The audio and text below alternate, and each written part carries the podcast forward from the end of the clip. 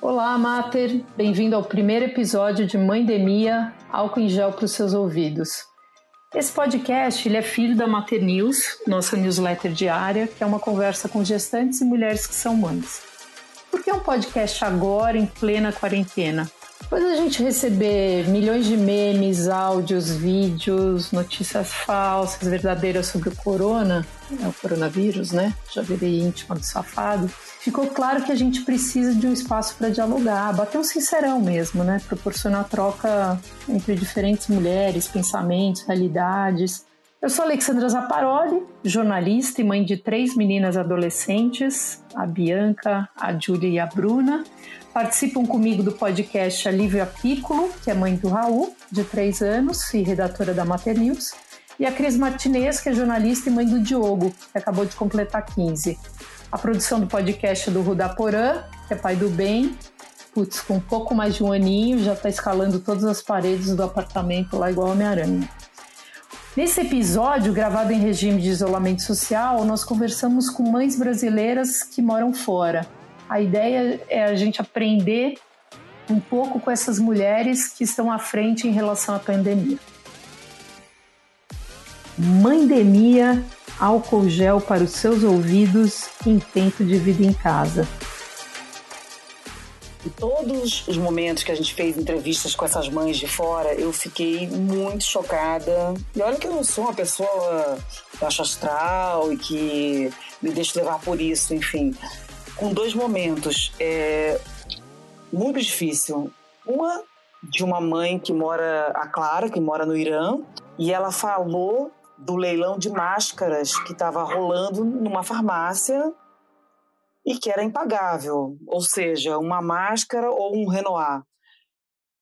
E também fiquei muito chocada com a Karina, que mora em Milão já há uns 10 ou 12 anos, sei lá, e é mãe de um garotinho de dois anos, ela contando dos boletins que eles recebem diariamente às seis da tarde, contando o número de mortos, o que aconteceu, ou seja, é o rap no hour. Acho que isso. É, e lá também na Itália, né, Cris, a Karina nos contou que as restrições estão cada vez mais duras. É, ela contou uma coisa que eu achei inacreditável. Assim, o governo está num nível de. Então, tem, tem um descontrole, em, em parte, em relação à epidemia, mas eles estão controlando todos os telefones celulares, vendo uh, os celulares que circulam, e chegaram à conclusão que 40% dos celulares ainda circulavam fora das suas áreas é, de residência.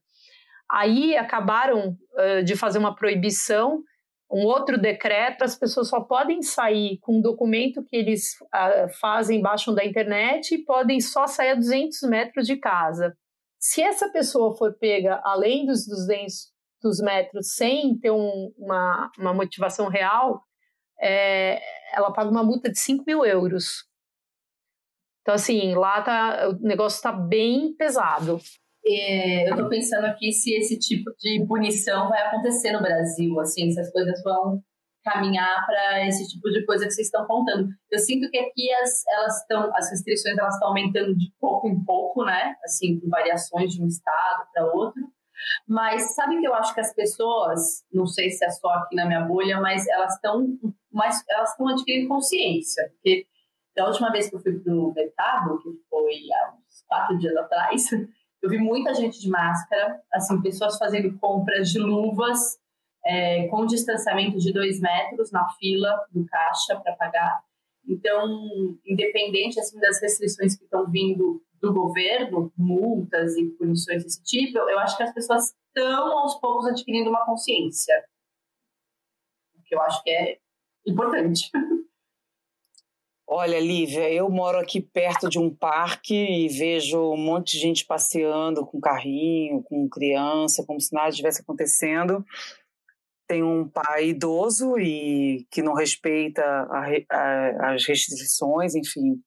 E a grande verdade de tudo isso é que a gente não tem resposta de quanto tempo vai durar isso tudo, é, quanto a gente vai aguentar os maridos em casa, a gente pode jogar pela janela uma sugestão, né?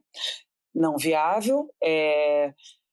os filhos e é, e se vale a pena, sei lá, a gente está preocupada com a compra.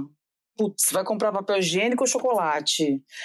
Eu ah, não, acho essa aí é fácil. Comprar... Não, não, não, não, não, não, não, não. Essa aí é claro que tem que ser chocolate, né? Resposta óbvia. Não, não, não, filha, eu não trabalho com chocolate. Para mim, se faltar vinho, ferrou. Eu ia falar um palavrão, mas eu acho que não convém, porque não é educado, enfim. Primeiro tá episódio, certo. né? Melhor não. Isso. E para você, Lívia, o que, que, que, que não pode faltar? Olha, para mim não pode faltar paciência, que não vende na prateleira do supermercado, porque o Raul vai fazer quatro anos e ele não entende ainda direito toda essa situação, a escola parou de repente, e ele demanda, né? E aí demandas do Raul, da casa, do trabalho, equilibrar tudo precisa de muita paciência. Bom, fechado. Então, chocolate, eu voto chocolate três vezes. Então, chocolate, chocolate, chocolate, vinho e paciência, né? É, para todas nós. Bom, apesar de da gente ter que lidar com tempos tão tensos, né? Acho que tem um lado que positivo, assim, que não é poliânico, mas eu acho que tem um lado positivo que, que a gente pode acreditar. A gente vai sair dessa loucura toda melhor do que a gente entrou, né? Pelo menos esse é um, é um propósito desse podcast, assim, trazer putz, histórias que a gente nos, nos inspire, que a gente aprenda alguma coisa, que a gente se divirta um pouco, que a gente ri, chore, enfim, é, é um pouco dar uma descontraída dentro desse cenário caótico que é verdade uma coisa que a gente nunca viveu, que é um isolamento social. Olha, Alessandra, Alexandra, Alessandra, ui, se eu for, se eu tivesse que chorar, eu ia chorar agora que eu peguei o Teobaldo José, que é o meu cachorrinho que tem seis meses, ele tá para ele ficar em silêncio e ele está roendo a cadeira que eu estou conversando com vocês. É, enfim. E aí eu lembrei disso, da cadeira, lembrei de carrinho e lembrei da história da Clara Becker, que teve uma saga muito difícil para sair do Irã. E aí eu achei a melhor que a melhor entre aspas, tá gente, que ela amarrou as, uh, amarrou entre aspas as filhas no carrinho é, com aquela capa de chuva é para que elas ficassem paralisadas enquanto ela estava é, no aeroporto tentando sair do Irã. É, embarcar para um voo 16 horas. Essa história que a gente vai ouvir agora. Espero que vocês curtam.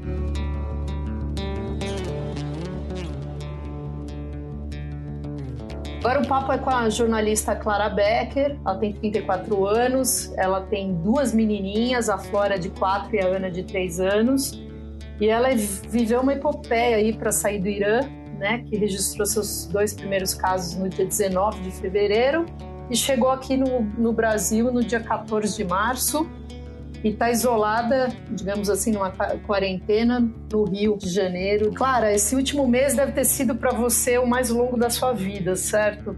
Se você fosse definir em uma palavra ali esse mês, qual seria e o que foi mais difícil para você nesse processo todo? Acho que resiliência, viu? É a sua capacidade de, de se adaptar a, a condições adversas e encarar na medida do, do possível, né, com, com leveza. É super complicada essa coisa do coronavírus porque as coisas mudam muito rápido, né? Um dia as restrições, as medidas que, que, que os governos vão tomando, é, o número de casos, a coisa vai, vai ali saindo do, do controle. Então, o esforço é de tentar focar nas informações relevantes, não deixar se perder no, no, no pânico geral, brincar um pouco ali de a vida é bela com as crianças, né? É, brincando, não, explicando, ó, tem um vírus, um bichinho aí, a gente tem que se proteger para ele não pegar a gente. É, mas a minha experiência também mostra que as crianças são muito mais tranquilas que os adultos, no fundo, assim, obviamente. É, o que eu percebi, eu cheguei a ficar três semanas confinada em casa, né? Mas assim, tem dias melhores e tem dias piores. Não, não, o negócio é um pouco cíclico, não é linear. Então não é tipo, ui, hoje foi um dia ruim, vai, vai ladeira abaixo. Não. Não é ah, começar, as crianças depois de uma semana elas começaram a ficar um pouco ali, teve um dia que elas ficaram mais irritadiças, brigaram mais, porque irmão é, é outra encrenca, né?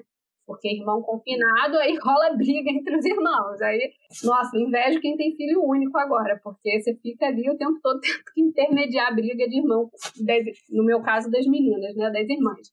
Uma coisa que, que foi uma estatística que eu, que eu me apeguei muito a ela, é, que já é comprovado que as crianças, não só elas elas têm sintomas mais leves do coronavírus, mas elas contraem menos, né? Elas são menos propensas a contrair o vírus. Então, é, isso é uma tranquilidade.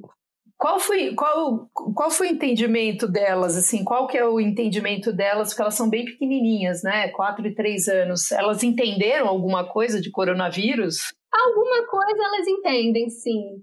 É, a minha filha de quatro anos ficou super intrigada com essa coisa do vírus ser invisível, mas como assim que ela não vê? Não, mas mamãe, eu tomei banho, eu tô limpa, não, não tem vírus nenhum em mim, assim, né? É, tem limitações, mas a gente foi sempre conversando abertamente com elas sobre o que estava acontecendo, porque que tinha. Elas depois começaram a, principalmente a de quatro anos, começou a sentir falta do, dos amiguinhos, da, da professora. Falou: Ah, mamãe, já estou animada para voltar para a escola. Porque o que aconteceu? A primeira semana foi uma festa, elas adoraram ficar em casa, assim, ah, não vai ter aula e tal, ninguém nem tchum. É, aí depois de dez dias sem ver ninguém, né, a, de quatro anos que já, já tem mais essa necessidade de socializar, né, socializar e tal, é, ela já começou, mas mamãe, não dá para chamar nenhuma amiguinha aqui em casa, é, por que, que eu não posso ir para a escola, enfim. É, então ela começou a sentir um pouco mais falta e a gente foi conversando com ela que não, ó, estava cada um na sua casa, que enfim, agora tinham essas restrições e, e elas entenderam. E o que, que foi mais difícil nesse processo todo, uh, de, nessa saga aí de, de, de volta para o Brasil? Quando começou no Irã, ainda não tinha nada aqui no Brasil, né? A verdade é que um mês aí o negócio acabou chegando aqui. E eu estava lá confinada num apartamento, é, depois fecharam, aí tinha a piscina do prédio, mas depois fecharam também a piscina do prédio, que na primeira semana a gente foi. E Teherã é uma cidade super poluída, também não é bom ficar muito tempo ao ar livre, porque tem essa questão da poluição.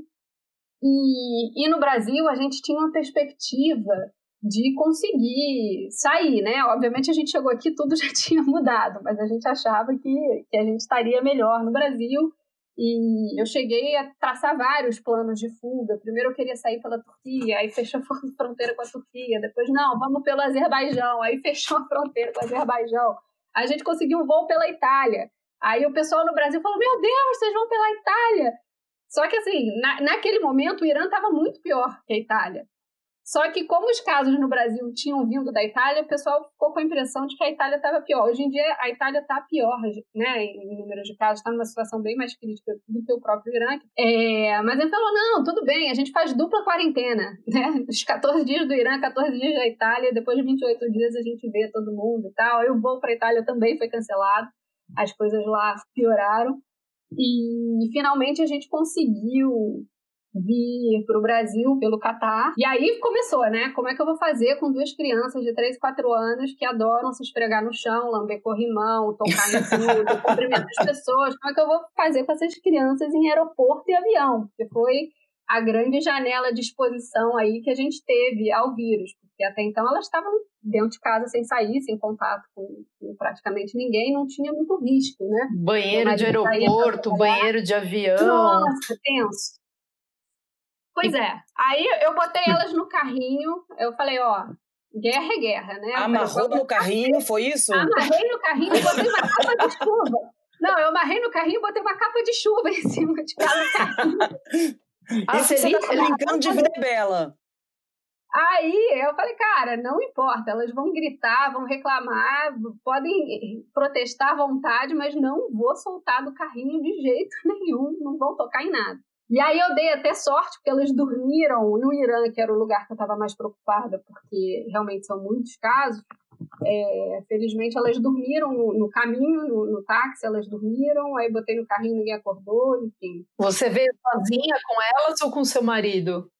Não, eu vim com o meu marido e com a nossa babá, né? A gente tem uma babá que, que super corajosa que se mudou com a gente pro, pro Irã e a gente, enfim, não podia deixá-la lá, obviamente. Ela veio aqui com a, com a gente. Doha, São Paulo, é um voo de 16 horas. Uau, né? Caramba! É, e aí, foi um voo diurno de 16 horas. Então, diurno e, bom, 16 horas não é nem completamente diurno, né? Aí é isso, é, é, é guerra, é guerra. Vai ver quanta televisão quiser no, no avião, entendeu? Não, não é momento de você ficar pensando que elas tinham que estar fazendo atividades educativas ao invés de, de ver desenho, né?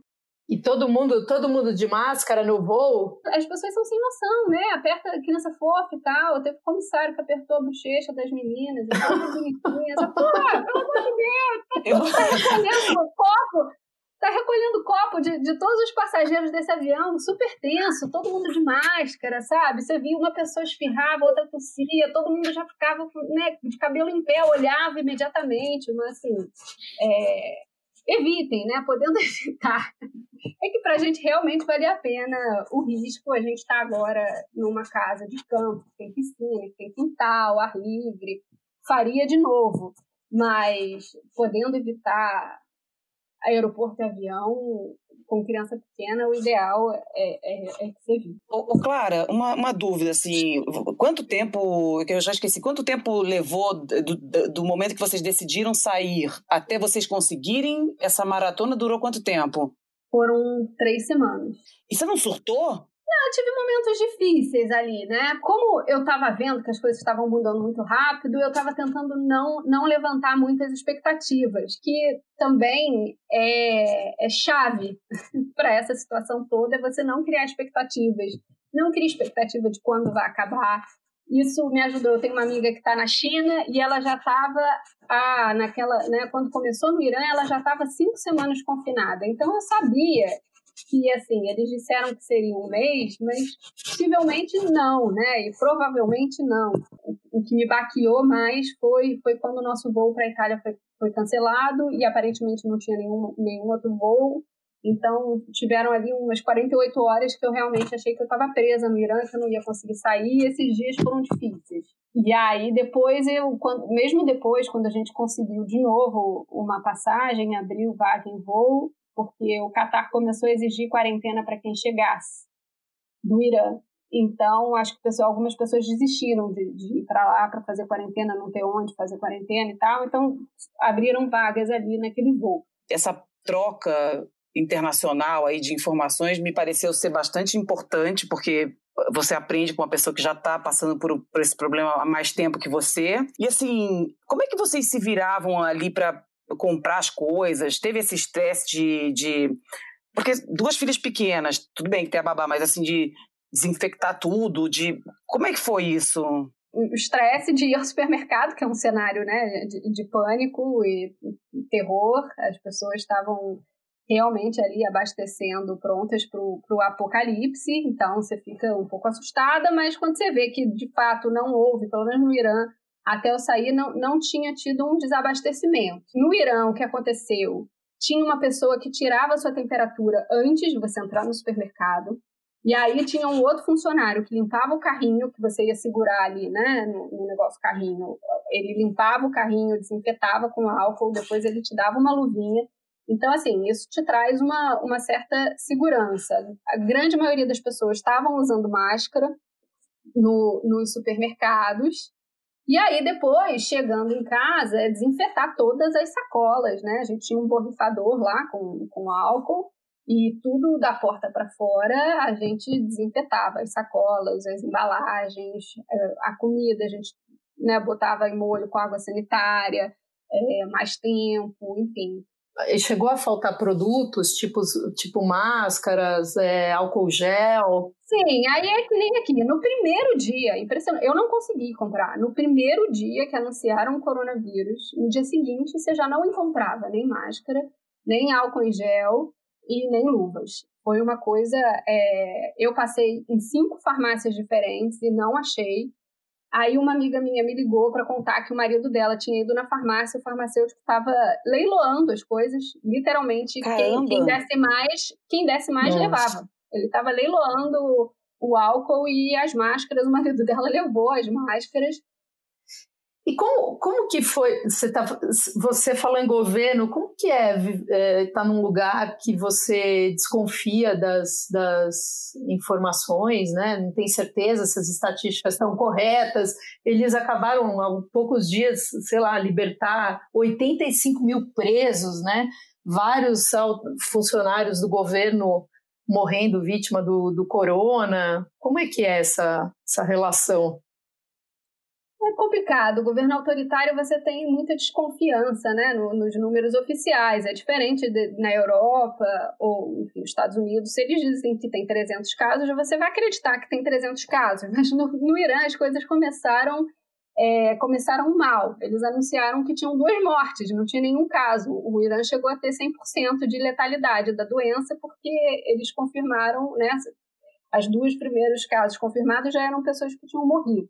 E, e aí, enfim, e aí os números não iam batendo, as pessoas iam fazendo conta. Eles diziam que tinham quatro mortes e 18 casos confirmados. Aí eles falam: olha, mas se a doença tem 2% de letalidade, se tem quatro, quatro mortes, é uma questão matemática. É impossível ter menos de 200 pessoas infectadas.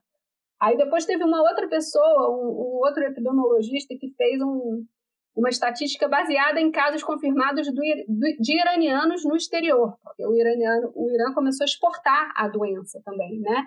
É, todos os países ali vizinhos que tiveram casos confirmados eram, eram iranianos que tinham ido, né? Para o Iraque, para o Líbano, até para o Canadá.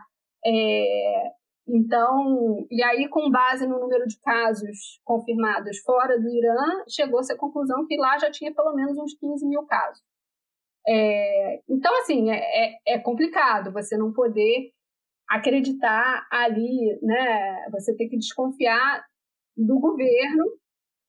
Você já tem, já tem o vírus que é invisível e aí é quase como se tivesse uh, as escuras também em relação aos números, né? Bom, um lado bom de governos autoritários, se é, se é possível dizer isso, é que eles, por exemplo, em escola, eles puseram aula na, na como se fosse aquele telecurso que tinha, né? A, a, as crianças não ficaram sem, sem, sem aula dois dias. Eles, eles usaram os canais estatais para transmitir o, os programas educacionais deles. Então, isso foi muito rápido e me impressionou. Mesmo né, os policiais lá, você circulando, eles eles desinfetam sua mão e não existe você não dar a mão para um policial. Tipo, você tá, entendeu? Ele, ele quer, quer limpar sua mão, você vai deixar que ele limpe.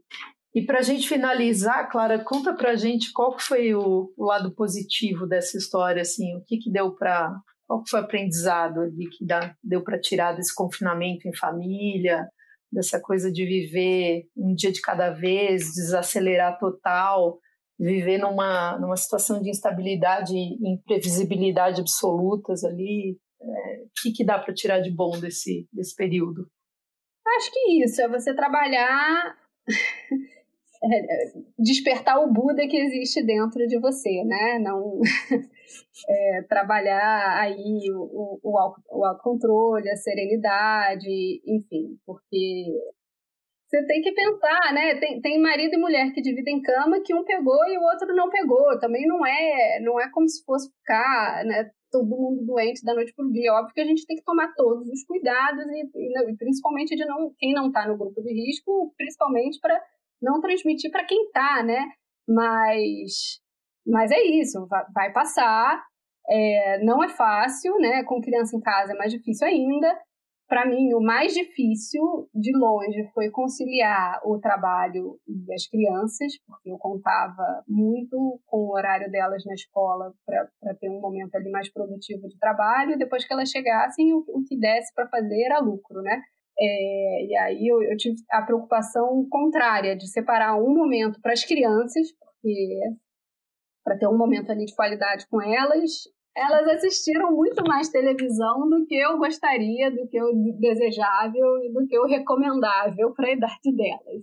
É, mas é isso, a gente tem que tem que ter metas ter metas simples assim. A meta é sobreviver, nada mais do que isso, entendeu? O que não dá para se cobrar, né? Ter uma super produtividade no trabalho, nem, nem virar ser a mãe perfeita. É, nem é. ser a mãe perfeita, entendeu? Esse negócio de ficar pensando em atividade para criança e tal, cara, não sou esse tipo de mãe, assim. É... é uma pergunta, curiosidade, e você pretende voltar para o Irã? Sim, sim, assim que as coisas acalmarem lá, é, assim que as aulas voltarem, né? As aulas voltando, eu volto, vou esperar. O meu marido, ele tem que, ele veio, ele conseguiu férias, mas ele já tem que voltar. É, então, enfim, assim que, que a, o pico, enfim, o Irã chegar no pico e começar a descer, a gente volta.